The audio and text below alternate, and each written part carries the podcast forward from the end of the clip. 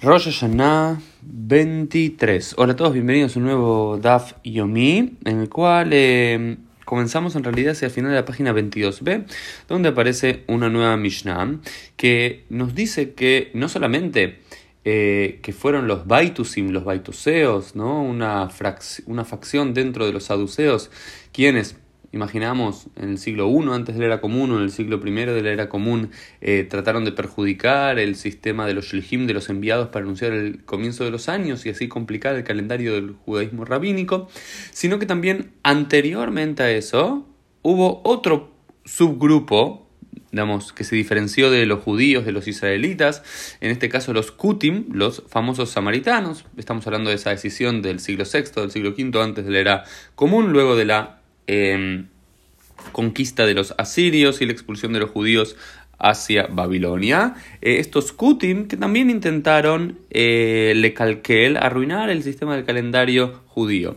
¿Por qué? Y nos dice Kutim,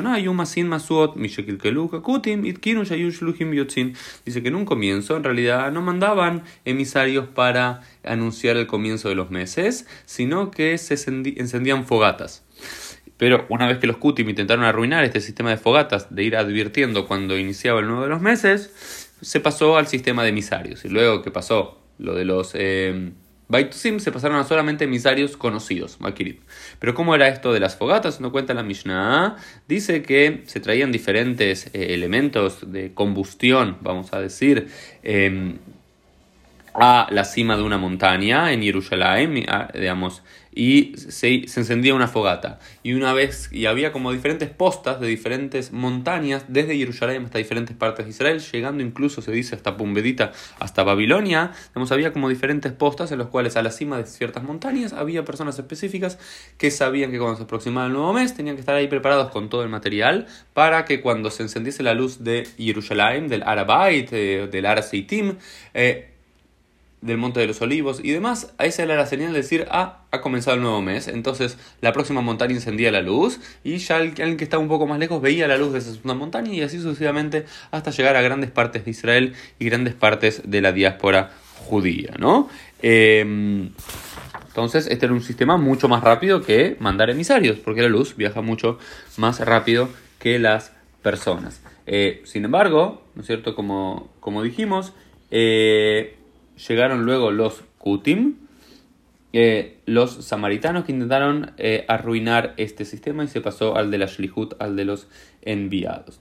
Luego nos dice hay otra Mishnah, aquí ya en la página 23b, que nos dice lo siguiente, que donde se recibían a los, eh, a los que venían a traer el testimonio, la edut, de que se había visto la luna nueva, en un Hatzer, en un gran patio que había en Jerusalén, estamos hablando incluso en Shabbat mismo, que se lo recibía ahí, cuyo nombre era Ubeit Yasek. La Gemara discute si es Beit Yasek o Beit eh, con Ain o sin Ain, pero no importa. Beit Yasek se llamaba ahí y todos los Eidim eh, testigos se juntaban ahí y ahí los Bodkimotam, ahí los eh, revisaban. ¿Qué significa? Revisaban era dar cuenta si su testimonio era fidedigno o no era fidedigno, si habían visto la luna eh, cómo correspondía o no, y que había, algo muy interesante dice la cámara, useudot gdolot osim lahem bishpil labo, y se le hacía para ellos grandes comidas para que estén acostumbrados a venir. ¿Sí? Em, ¿Por qué se le hacía eso? No, la, comida hasta el día de hoy es lo que atrae a la gente muchas veces a la vida eh, sinagogal, a la vida comunitaria y también se traía a los testigos, se les daba buena comida para que lo disfruten. Y algo más que dice aquí la Gemara, desconectado de esto último que vimos, pero una linda imbra, una linda enseñanza que es la siguiente. Cora lome Torah beino melamda, domele adas bamidbar. Dice Rabbi Yohanan, todo aquel que enseña Torah, que aprende Torah, perdón, y no la enseña, se parece una das, a un mirto en el desierto. ¿Qué significa esto? Tenés mucho conocimiento, tenés mucho aroma como un mirto, pero en medio del desierto nadie lo puede apreciar. Es decir, como una rosa en medio del desierto no sirve para nada y que de hambre. Sin embargo, algunos que leen esta enseñanza de forma diferente,